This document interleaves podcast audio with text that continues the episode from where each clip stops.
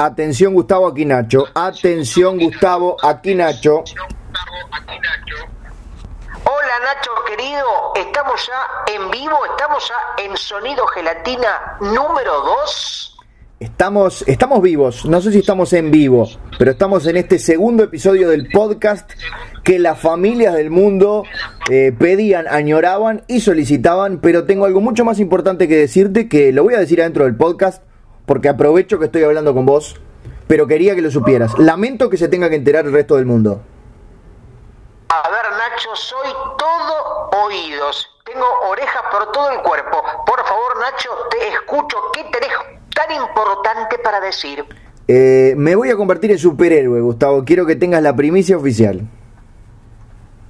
un superhéroe, me imagino tipo Batman, o esos personajes que se ponen una capa y salen a subirse a los techos de la ciudad sin tener ningún poder. Porque superhéroe puede ser cualquiera. Yo, digamos, me agarro una sábana, me hago un nudo, me pongo un antifaz y ya automáticamente soy un superhéroe o vas a tener algún tipo de poder especial? En principio no me interesan los superpoderes. En, en principio creo no haber nacido en otro planeta, ni haber sufrido una explosión de, de elementos químicos que me den super velocidad. En principio ni siquiera me interesa la lucha contra el crimen. Querido Gustavo, en este segundo episodio de Sonido Gelatina debo contarte que mi único interés por volverme superhéroe es poder usar un maravilloso traje de colores y que la gente no me juzgue. Pero para ser un superhéroe tenés que tener muchos colores. Pero hay, por ejemplo, Batman, pero Batman, que tiene básicamente pocos colores, o no tiene ningún color, son grises, negros. ¿Es un superhéroe Batman o, no, o no entra en esa categoría? Bueno, podemos decir que los colores no hacen al superhéroe. Hay superhéroes de colores apagados. Ahora, si te vestís de colores muy brillantes, te pones una capa y un antifaz, prácticamente te convertís en un superhéroe. Y yo lo que quiero, mi misión en la vida, mi diversión en la vida, es andar por la calle de antifaz, de ropa colorida y con una capa colgando del cuello. Básicamente, más con superhéroe serías un ridículo. Bueno, justamente, si sos una persona común, sos un ridículo. Ahora, si me pongo un nombre, si me llamo por ejemplo Supernacho, ahí la gente me aplaude. Los niños me, los niños me, me, los dan para abrazar y besar. Me hacen bajar gatitos del árbol. Y está mucho mejor visto. ¿Por qué? Si somos dos personas vestidas igual. Ahora, me imagino, por ejemplo, vos querés hacerte superhéroe más allá de tu disfraz, de tu traje, tenés que tener un nombre. Y hay un registro de nombres de superhéroes, digamos, tenés que ir a una oficina y ver si ese nombre ya está tomado. Porque me imagino, por ejemplo, que con la palabra super debe haber de todo ya, super algo, super perro, super nube, super mate, super lo que sea.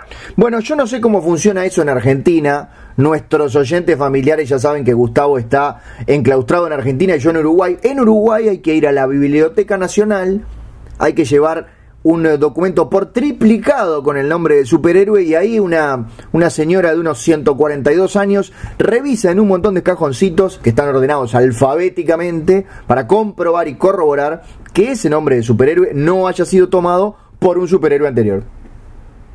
Lo de triplicado es por las identidades, porque tendrías tres identidades. Por ejemplo, Superman, que tiene dos identidades, tiene dos documentos. Ah, justo elegiste el ejemplo de alguien con triple identidad. Superman tiene triple identidad. Y es para mí Sir. Clark, Clark, Kent, que digamos cuando es humano, cuando la gente piensa que es un periodista y Superman, el, digamos, cuando es en calidad de superhéroe. ¿Qué otra, ¿Cuál es la tercera identidad? Superman o Superman tiene una cédula de la Liga de la Justicia que dice precisamente Superman. Hasta ahí me seguís. Sí, claro. Tiene una cédula de la ciudad de Metrópolis que dice Clark Kent. Hasta ahí me seguís. Claro, digamos, humano y superhéroe, de alguna manera. Y tiene, y perdón que me prepare de esta forma para dejarte tendido por los pisos, y tiene una cédula de Krypton Sí, en la que dice Kal-El. Ah, tenés razón, porque digamos la vida pre, la vida la vida preterrestre, la vida antes de que sea, digamos, de que venga al planeta Tierra, eh, también es una, una parte de su vida, ¿no? Porque, o sea, una parte de su vida que duró apenas algunas horas, porque Superman viene convertido en un bebé, casi prácticamente no vivió nada en el planeta Krypton. Lo cual es una verdadera lástima porque si vos ves las historietas ambientadas en Krypton, ves que los tipos se vestían de colores brillantes y algunos hasta usaban capa y creo que por eso Superman se terminó dedicando a ser superhéroe, por esa nostalgia que le daba ese colorido, ese carnaval constante que eran las calles de Krypton. Pero si en el planeta de Superman, en Krypton, digamos, todos tienen poderes, serían todos superhéroes y lo raro sería ser un no superhéroe, ¿no? ¿Esto era así o no? No era así, era un tema con el color de la estrella solar que tenían ellos. Lo importante es hacer este ejercicio. ¿Qué pasaría si vos, por ejemplo, Gustavo, por simplemente hablar de la persona que da con la talla de no ser un superhéroe, ¿qué pasaría si vos vivieras en un planeta en el que todo el resto del mundo fuera superhéroe, menos vos. Y me sentiría un, un distinto, alguien, digamos, un ser excepcional. Sí, exactamente, pero por el por la opuesta, porque serías el único sin, sin poderes. Justamente, y los superhéroes estarían deseosos de ser gente sin poder, estarían prácticamente asqueados de tener tantos poderes y que querrían ser una persona normal. Imagínate que a esos superhéroes les dan una lata de estas de, de papas chips que son medio como de cartón y lo agarran y con el poder de sus manos la destruyen. Y viste que comer ese, ese picadillo que queda de las papas fritas o de las papas chips no es lo mismo que comerlas enteras. Ahora, ¿habrá gente, alguien en el planeta Tierra que no sepa quién es Superman? ¿Será el personaje de ficción o de realidad más conocido de todos los tiempos? Habrá, mira, por ejemplo, de acá veo a niños, a niñas, a gente grande, a caballos, a un montón de toros, todo tipo de seres vivos escuchándonos. ¿Habrá alguien que no sepa quién es Superman? Yo creo que no, eso lo dan en las, en las escuelas. En primer y segundo año de escuela tenés geografía, historia, química nuclear y este, quién es Superman es parte de la currícula. exactamente, y prácticamente su aspecto con tantos años casi no ha variado. A veces le hacen la capa un poco más larga, más corta, o el rojo más oscuro, el azul un poco menos vivo, pero prácticamente desde que nació como personaje, básicamente sigue siendo el mismo. Incluyendo ese rulito maravilloso de pelo que tiene en la frente.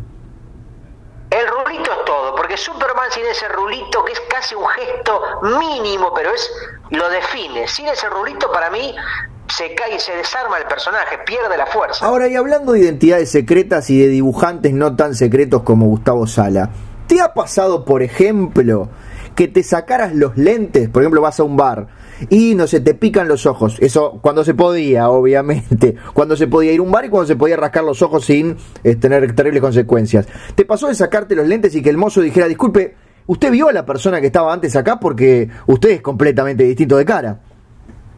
A mí me pasaron cosas tremendas porque yo con los anteojos o con los lentes, que prácticamente supongo que será la misma cosa, cambio completamente. O sea, yo me pongo los lentes y soy barbudo, gordo, viejo, canoso. Ahora, me saco los lentes y soy alto, flaco, musculoso, tengo ojos verdes, prácticamente cambio, pero otra persona, y por eso o me dejo todo el tiempo los lentes o me los saco. Pero si me saco, digamos, me, los pongo y los saco, ya la gente no sabe con quién carajo está hablando. Podemos confirmar entonces que no era tan tan extraño eso de que Clark Kent y Superman no se dieran cuenta los, por ejemplo, los que trabajaban en el diario que eran la misma persona.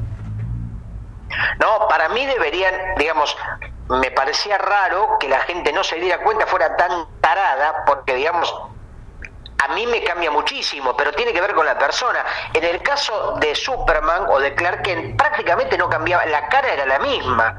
Evidentemente usaba anteojos muy malos, anteojos serían muy berretas, porque el anteojo te tiene que realzar, te tiene que convertir en otra persona. Bueno, en mi caso, por ejemplo, no sabría decirte cómo me veo sin anteojos porque desde mi nacimiento, yo nací con anteojos, Gustavo, y nunca me los saqué.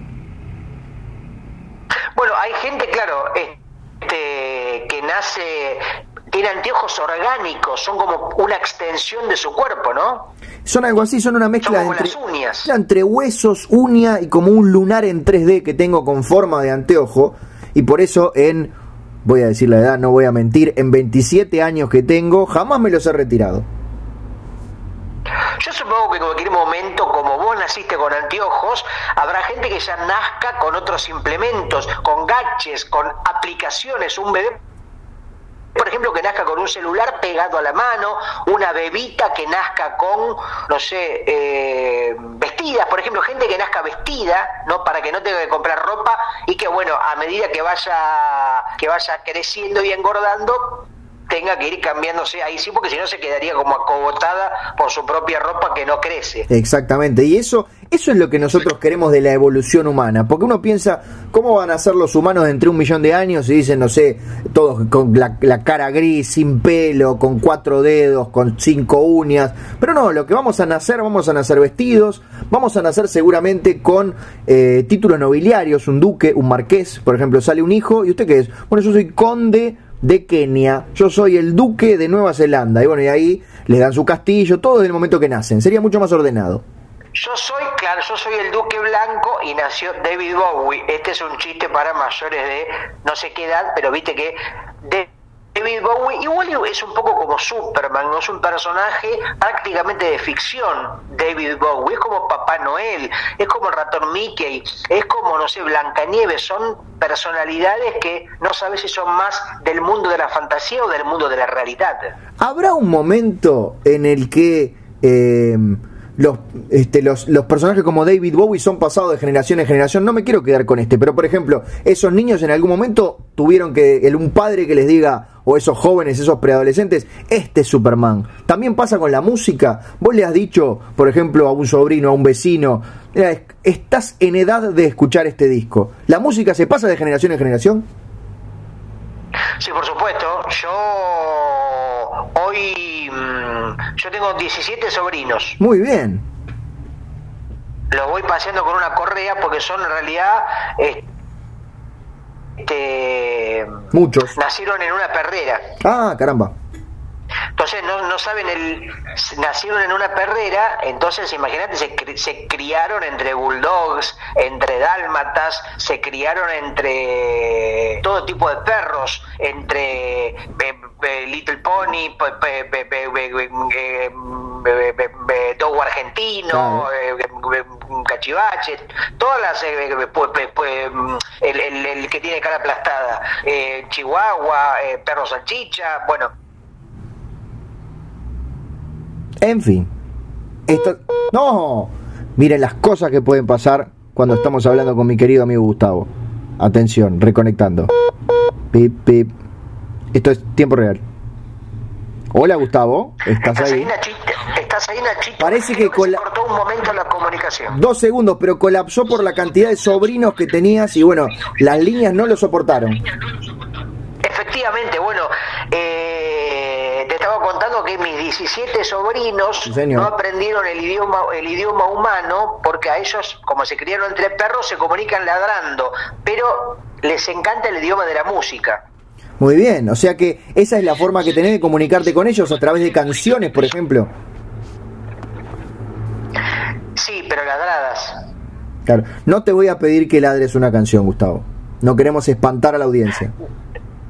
No, no me lo pidas, mejor imagínatelo. Viste que la imaginación a veces es más interesante que la realidad, porque vos con la imaginación podés hacer cualquier cosa. Es verdad, por ejemplo voy a imaginar que en lugar de estar hablando con Gustavo, estoy hablando con Superman. Bueno, por ejemplo, yo por, mira, hoy me quería tomar unos mates sí. y me di cuenta que, mm, que no tenía yerba, entonces me imaginé que tomaba mate. ¿Pero le, qué tomaste agua caliente con ¿Con la bombilla? No, no, no tomé nada, me imaginé, ah. me senté, me crucé de piernas y me, me, puse a imaginar que tomaba mate. Bien, porque podía ser que... y me ahorré la plata, me ahorré la plata de, de, de la yerba, que es carísima. Yo compré una yerba que tiene, tiene pedacitos de oro. Sale 10 mil pesos el paquete. Pero Gustavo, ¿pero tan rica es que vale ese precio? No, es horrible, pero estás, tragando partículas de oro. Y aparte, digo, después cuando fui a cagar, salían los oretes dorados, brillantes. Bueno, como si estuvieran recubiertos de, un papel de embalaje. Justamente, obviamente no tiré la cadena, porque imagínate lo que vale el sorete de oro, una fortuna, obviamente. Los puse en una especie de bol de tupper, ¿no? Los oretes los saqué de, del, del, del, del, agua del inodoro y fui a esos lugares donde compran oro, ¿viste? Que dicen compro, compro oro. Y le dije, ¿cuánto? Tengo tres oretes de oro. ¿Cuánto me dan por estos tres oretes, señores oretes dorados? Sí, ¿cuánto? ¿Y sabes qué hizo la persona que me atendió? ¿Qué hizo, Gustavo? Contame, por favor llamó a la policía. Me dijo, usted es un asqueroso, lo voy a hacer meter preso. ¿Cómo me va a traer soretes acá? Usted es un irrespetuoso. Pero eran de oro. Son de oro. No, no, no. Y después me di cuenta que era toda una artimaña, toda una una trampa para hacerme detener y se quedó con los oretes. No y se los quedó porque me ahí me me, me, me, me, me, llevaron preso pero el policía que me agarró tuvo la suerte que me agarró me agarró un policía ciego ¿Qué, qué, qué, qué hizo? ¿Te tocó la cara para identificarte? Me llevó un policía así, claro. Y justo, o sea, tuve la buena suerte de que al lado de la comisaría sí. había una perrera, había una perrera. ¿Con tus sobrinos? Con mis 17 sobrinos. Entonces el policía se equivocó, me pegó un empujón y me dijo, adentro, pero me metió adentro de la perrera. Ah, es una confusión que puede ocurrir, sobre todo si sos ciego. y ahí mis sobrinos me enseñaron el idioma de los perros. O sea que finalmente aprendiste a hablar como perro. Claro, porque vos, vos decís, por ejemplo, los perros. Como si fueran todos iguales, y no, cada perro ladra de una forma diferente, no es lo mismo el ladrido de un gran danés que un eh, que un que un pequeño sultán. Es muy interesante porque mientras lo decís, parte de, o sea, seguramente por la forma en que hablas, ¿se escuchan los ladridos? Va brevemente de fondo. Tenés. Sí, sí, sí, sí. Sos muy bueno haciendo ladridos. Efectivamente, es así, es así, así. ¿Quién lo tiró? porque, viste, a veces... Sos muy bueno. La gente, la gente es muy respetuosa con el mundo animal. Dice, ah, estuve con un elefante, pero pará, ¿qué elefante? Estuve con un loro, pará, ¿qué, loro? ¿Entendés? No es que, no es que ahí son todos iguales, es como decir, estuve con una persona, pará, pará, pero que cada persona tiene sus particularidades. Exactamente. Y entre los perros hay perros que se dediquen, además de los perros policías, ¿hay perros superhéroes? Bueno, está por ejemplo Superdog, que era el perro de Superman, lo hemos visto en los dibujos animados, no sé si en el cine, en las películas de Superman, no sé si en alguna de las películas aparece Super Perro. No ha aparecido, el nombre real ahora que lo decide Super Perro es Crypto, para que vea la gente que soy un ñoño con todas las credenciales. ¿Y el perro de Superman tiene los mismos poderes o tiene poderes que pertenecen al mundo de los perros. Por ejemplo, puede volar, puede, no sé, eh, hacer pozos con las patas de muchos miles de metros. ¿Cuáles son los poderes? ¿O simplemente es un perro que es el perro de Superman? No, puede volar, es súper fuerte y además puede hacer pis, puede orinar un árbol y que quede marcado ese árbol durante 150 años. ¿Y el perro de Superman también vino de Krypton?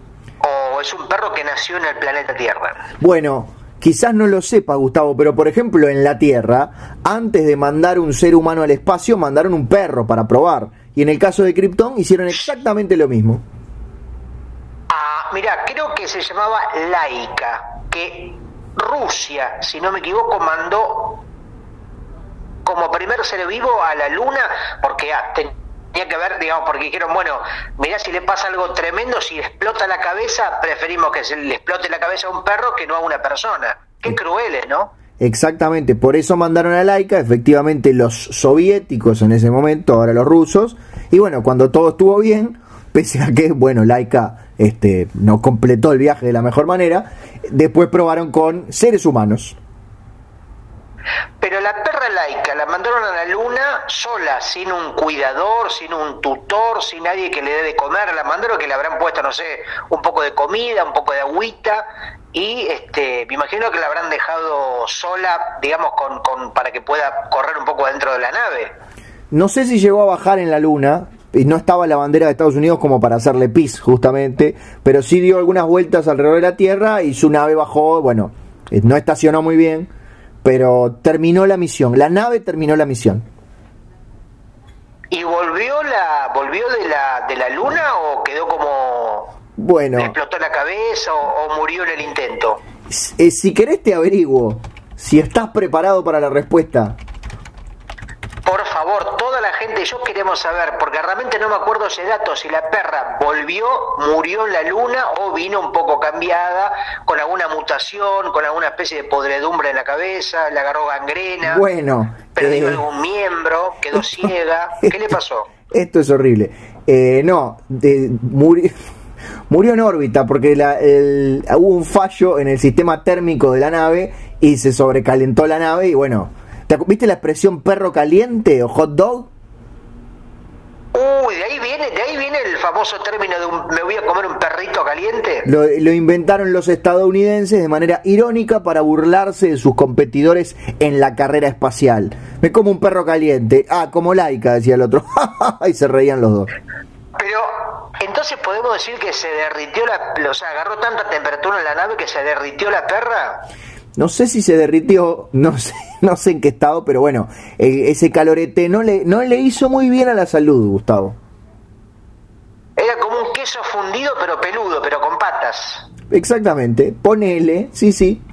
Igual creo que antes de mandar un humano, finalmente creo que mandaron también un mono, un cien pies, un elefante, nos mandaron otros animales como para empezar a ver qué cosas tenían que corregir antes de mandar a una persona, ¿no? Bueno, de hecho mandaron a un, a un abominable hombre de las nieves, a un Yeti a la luna, y por eso en realidad son huellas tan grandes, porque era como el pie grande, ¿viste? Son muy grandes, que de hecho en, en las noches donde no hay mucho, bueno, está nublado, se ven las huellas de pie grande directamente, es cuestión de ver a la luna y ves unas pequeñas manchitas que son las huellas de pie grande, que fue el primer ser vivo que llegó a la luna.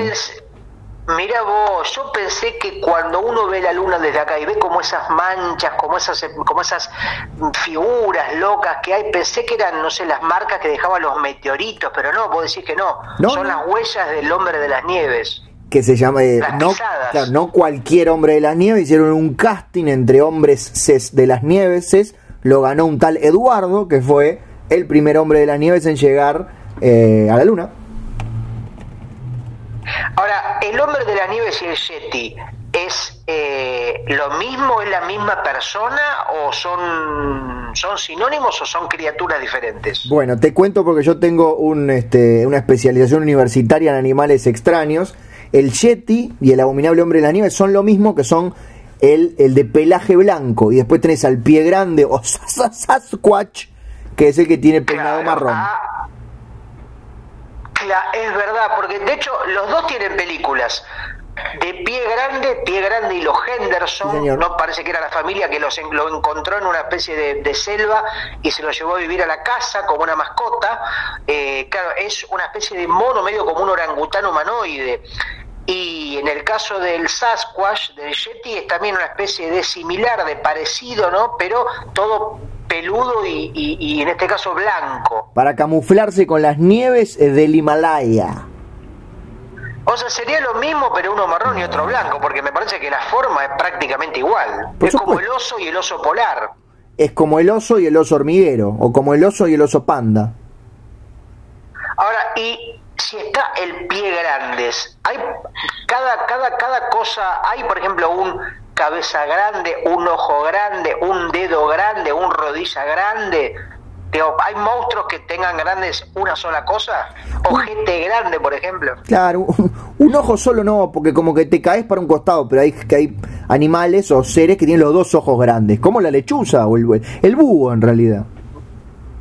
Bueno, debe haber, por ejemplo, no sé, en el Amazonas, en alguna selva impenetrable, el culo grande u ojete grande, ¿no? Que te tira un pedo y mata 24 especies de aves. Bueno, se produce una especie de, de, de, como una especie de erupción de un volcán. Vos lo decís con información clasificada porque de hecho las últimas investigaciones dicen que la deforestación del Amazonas tendría que ver con las flatulencias de este culo grande que vos acabas de describir. También dicen algunos científicos que una serie de pedos con diarrea de culo grande hicieron que se exterminen los dinosaurios hace más de, no sé, más de 400 años. No, como 500 años, 500 años. Y la verdad que es tremenda la cantidad de años que tiene la historia del planeta, pero son miles y miles de años. Vos ves la pirámide. No sé cómo todavía, no sé cómo estamos vivos. No, la verdad, tendríamos que estar muertos de viejo. Cuando te ves las pirámides y sabes que tienen, las hicieron hace como 17 años. Yo no había nacido, porque soy muy joven. Y bueno, pero son las cosas que tiene la humanidad. Si seguimos construyendo no vamos a tener lugar para nada. Sí, Nachito, lo que es increíble es cómo podían hacer, por ejemplo, los primeros seres humanos, ¿no? la, gente esa peluda, como los picapiedras, eh, bueno, los hombres de las cavernas, como les dicen, eh, cómo hacían para vivir sin wifi, que hoy, por ejemplo, nos falta una hora el wifi y el planeta se vuelve loco. Es muy terrible, hay pinturas en las cavernas que muestran a estos, a estos hombres de las cavernas, estos cavernícolas, corriendo, pero lo que tienen en la mano no son lanzas, son teléfonos celulares y los tipos corren por todos lados buscando señal y no encuentran la señal porque no había señal. Justamente hay en esas cavernas donde están las pinturas rupestres, las, anotaciones, los dibujos de, de, de, los habitantes de las cavernas que dicen que venga el wifi, por favor, porque ya Imagínate que se perdiera y no tenían GPS. No, y tenían aplicaciones viejas porque no las podían actualizar, porque no andaba el wifi. Pero ahí le daban importancia, es como ahora, ¿viste? Un poco estamos volviendo con este tema de la pandemia, del coronavirus, estamos volviendo a, a, revalorizar eh, las cosas de toda la vida, ¿no? El fuego, el agua, el aire. El wifi. Eh, bueno, las cosas, los cinco elementos de la vida, el aire, el agua, el wifi, el, la Coca-Cola y los sándwiches de miga. Exactamente. siete, los siete gigantes del apocalipsis. hoy estás culto, pero al extremo, Gustavo. Para mí estuviste leyendo antes, te estuviste preparando y me ha dejado muy mal parado. Sí, sí, sí, efectivamente. Eh, el que estuvo mal parado fui, fui yo porque mm, hay una cosa que odio que es hacer la cama. Sí, yo también. Entonces ayer tenía toda la cama desarreglada y no la quería hacer. Entonces me acosté con la cama toda revuelta, pero estaba tan las, sábanas anudadas, era ah. todo un remolino que estaba tan incómodo, dije, bueno, duermo parado. ¿Parado arriba del colchón? No, no, parado en el piso, o sea que me dormí parado, leí un montón de libros, ah. pero bueno, me dormí mal parado y a la mañana estaba todo acalambrado, un desastre, no sabes cómo tengo las piernas. Podrías haber puesto el colchón contra la pared, parado también, y te recostabas parado contra el colchón parado. No se me ocurrió, lo voy a hacer esta noche, porque todavía no hice, me prometí no hacer la cama de acá hasta que me muera. Bueno, esperemos que ello sea mucho tiempo, pero Gustavo, hay algo que te quiero decir y no me animó. Yo lo que te quiero decir es que, ¿viste esa famosa pregunta que le hacen a la gente por la calle siempre? Que es, usted si tuviera un superpoder, ¿cuál le gustaría que sea? A mí me gustaría tener el poder de hacer la cama con la mirada, por ejemplo, hacer la miro fijo y se hace la cama de golpe. Bien, a mí me gustaría no me importa volar, no me importa doblar el metal, nada. Hacer la cama con la mirada. A mí me gustaría llegar a la parada del ómnibus y que en ese momento siempre pase tu ómnibus. Uy, qué lindo, qué lindo superpoder. O por ejemplo, un botón que lo mirás y se tira la cadena. Digo, haces caca. Y no hace falta limpiarse. Se limpia, se limpia solo la cola. Ah, porque decías un botón para tirar en la cadena y las cadenas, en muchos casos, tienen un botón. La tuya no, pero tienen un botón. Efectivamente, que vos mirás y se vaya solo. Es, es adecuado, pero hay algo que te quiero decir y no me animó. Eh, mira, te lo voy a decir ladrando. Sí. Wow, wow, wow, wow, wow. ¿Qué quiere decir? ¿Qué me querés decir? Justamente, valga la redundancia, que es tan importante. Bueno, que como quien no quiere la cosa, ha llegado el fin de este segundo episodio de Sonido Gelatina. Gustavo. llevamos dos capítulos, esto estamos prácticamente cerca del capítulo 100, a pasitos, ¿eh? ya prácticamente tenemos que hacer la fiesta de los 100 programas. Se viene una gran fiesta en un espacio abierto más o menos del tamaño del Océano Pacífico para que haya distanciamiento social. Pero esto, esto ya nos estamos despidiendo, mi querido Gustavo. Bueno, Nacho querido, Nachito Alcuri, fue otro placer, otro momento de conocimiento, de diversión, de datos científicos. Básicamente es un programa de ciencias. Hemos aprendido sobre ecología, sobre el mundo de la luna, bueno, un montón de cosas que ahora me siento, me siento más gordo, pero no de comida, me siento gordo de conocimiento. A mí me pasa lo mismo, mi querido Gustavo Sala, y te deseo lo mejor y nos reencontraremos obviamente en cualquier momento con este que es el podcast preferido de los delfines que usan las patillas largas y que es Sonido Gelatina. Mira, te lo voy a decir porque también sé el idioma de los delfines. Y con esto me despido. Chao. Ahí quiso decir, chao y hasta la próxima.